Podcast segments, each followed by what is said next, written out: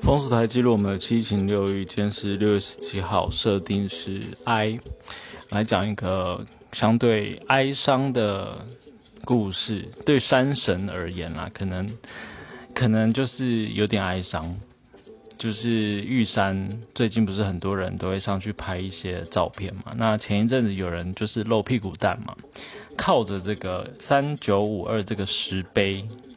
那后来又有人在这个石碑同一个位置亲吻，就不同时间，不过就是巧合的照片，就是叠在一起看，就是他亲吻的位置几乎就是那个人屁股蛋的位置，所以大家就说他是间接亲了前一个人的屁股的的这个情况。然后玉管处就说这个这些情况有点脱序了，然后对山神不敬，所以他们最近在考虑要不要增加第十八条，就是禁止搞怪条款。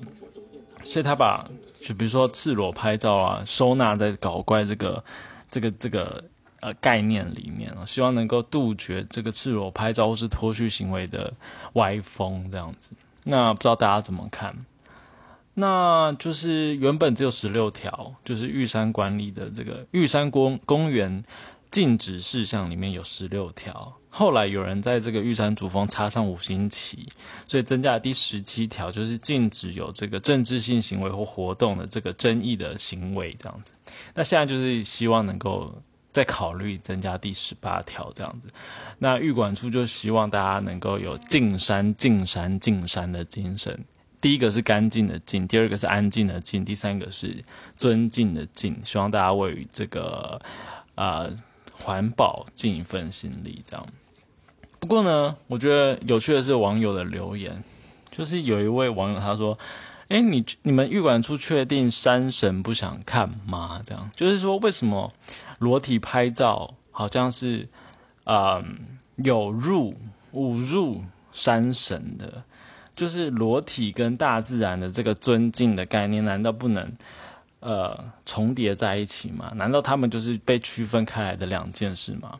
当然，拍照的态度是一回事啦。如果是用轻佻的态度拍照的话，当然那那可能跟尊敬扯不上边嘛。但是如果是比较尊尊卑的心情去赤裸的拍照，比如说天体主义的这个精神等等的，或者是说，难道性行为跟这个尊敬，他们难道一定是二元？划分的嘛，就是也可以给大家去思考这个议题这样子。那当然我没有这件事情上面，当然如果你是用这个敬山畏山的精神去看的话，然后有这个条款的话，我好像也没有太多的觉得说，就是你管性好像就不应该。我好像也没有持这个立场这样。好，就是抛出这个新闻议题给大家思考。第二个就是呃，哀吗？也许吧。呃，就是机关署最新最近几天的新闻稿里面有提到，就是今年一月到五月感染淋病的人数是比去年同期还增加了百分之三十七点三，所以是蛮多人的。他说，过去几年一到五月淋病的人数不会超过两千人，但是今年的话就增加到两千三百人以上。就是人数有增高的趋势，那不确定是什么原因，会不会是比如说疫情的关系，然后大家就是闷着闷久了，就是想要就是有从事性行为等。它上面没有写到，不过他有说就是主要还是年轻族群，然后性生活比较活跃，可能有多人的多重性伴侣，然后也没有使用保险套，所以让这个淋病的情况就是增加。所以在这边也是啊。提醒大家，就是从事性行为的时候，也也许可以考虑就是戴保险套这样。虽然就是，对，虽然我们不是卫教电台，但是就是，可大家如果有相关的症状，也不用太紧张，因为淋病是一个可以透过药物来治疗、抗生素的方式来治疗的一个疾病。那它相关的症状，比如说在男性上面，它就是尿道口会分泌相关的分泌物，比如说白色或者是浓浓稠的。的情况，然后尿尿的时候也会有疼痛、灼热或者是瘙痒的感觉。那女性的话，呃，嗯，也是会有相关的，比如说排尿疼痛，或是阴道有黄色的分泌物这样子。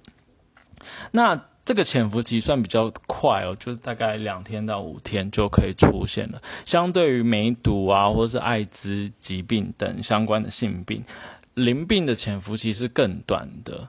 所以说，这个这这应该也是很快就可以发现。所以只要有相关的症状出现的话，就可以赶快到泌尿科做检查。那看是一般的发炎呢，还是是这个淋病的发炎？那就是配合医生开的药物，像吃这个抗生素的药物，它其实是要把这个脐橙吃完，可能是七天的药，那就是把它吃完，不要觉得说中间可能情况好转了就自己停药这样，要不然到时候这个抗药性会更增加，就会更麻烦这样。好，所以就是淋病的情况，就大家可以再多注意。所以今天就简单的讲了两个新闻，一个是别让山神啊山神不开心，然后另外一个就是大家可以注意一下安全性行为的重要性。好，以上就是今天的风俗台，明天见喽。